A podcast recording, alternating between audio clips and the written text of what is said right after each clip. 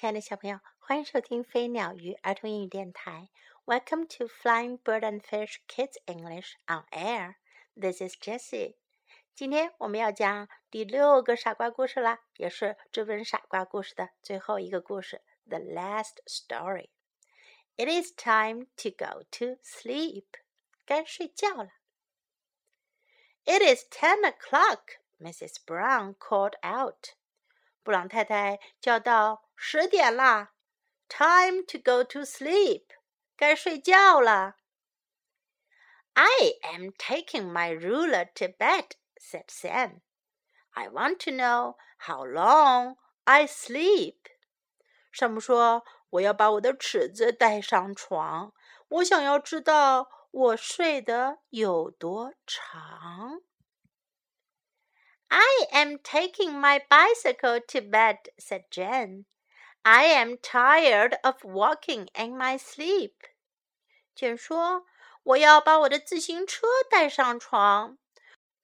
我厌倦了睡梦中要走路。” I am taking my running shoes to bed," said Mr. Brown. 布朗先生说：“我要把我的跑步鞋带上床。” Last night I dreamed a bear was chasing me, and I don't want him to catch me. 昨天晚上我梦到一头熊在追我，我可不想让它追到我呀。I am taking my mirror to bed," said Grandpa. 爷爷说：“我要把我的镜子带上床。I want to see how I look when I'm asleep.”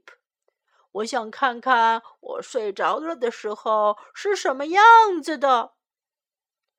Then Mr. Brown said to Mrs. Brown, "Put the light out and come to bed." 布朗先生就对布朗太太说：“把灯关掉，上床吧。” So Mrs. Brown put the light out and came to bed.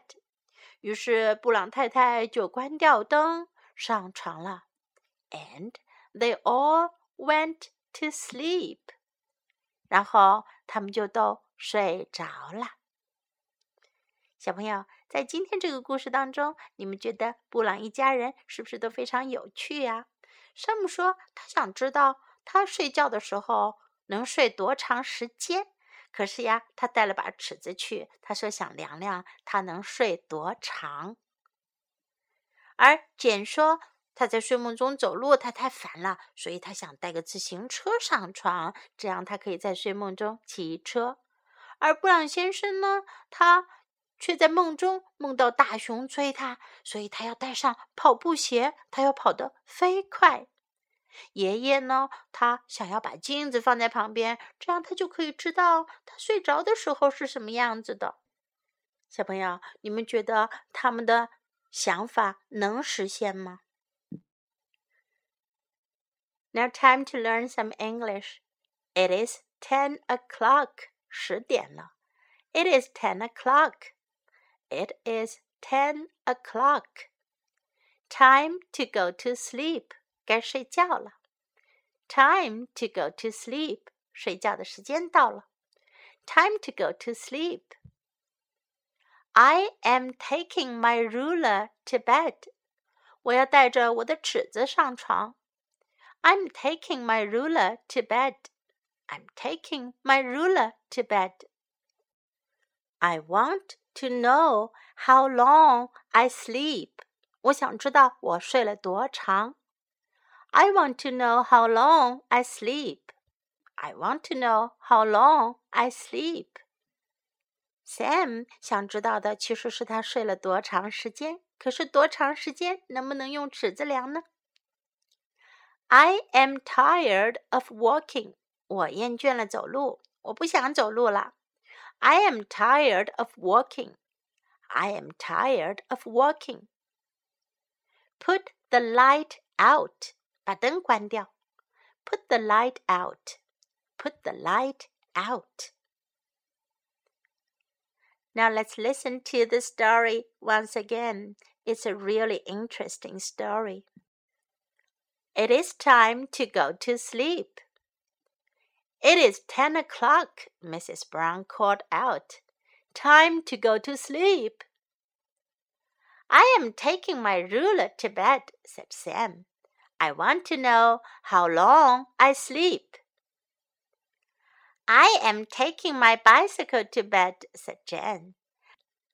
I am tired of walking in my sleep. I am taking my running shoes to bed, said Mr. Brown. Last night I dreamed a bear was chasing me, and I don't want him to catch me. I am taking my mirror to bed, said Grandpa. I want to see how I look when I'm asleep. Then Mr. Brown said to Mrs. Brown, Put the light out and come to bed. So Mrs. Brown put the light out and came to bed. And they all went to sleep. 小朋友，我们的傻瓜故事就讲完了。这六个故事呀，都是根据民间的一些传说写成的，非常的有趣。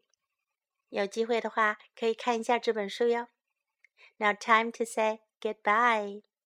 Hope you enjoy all these stories.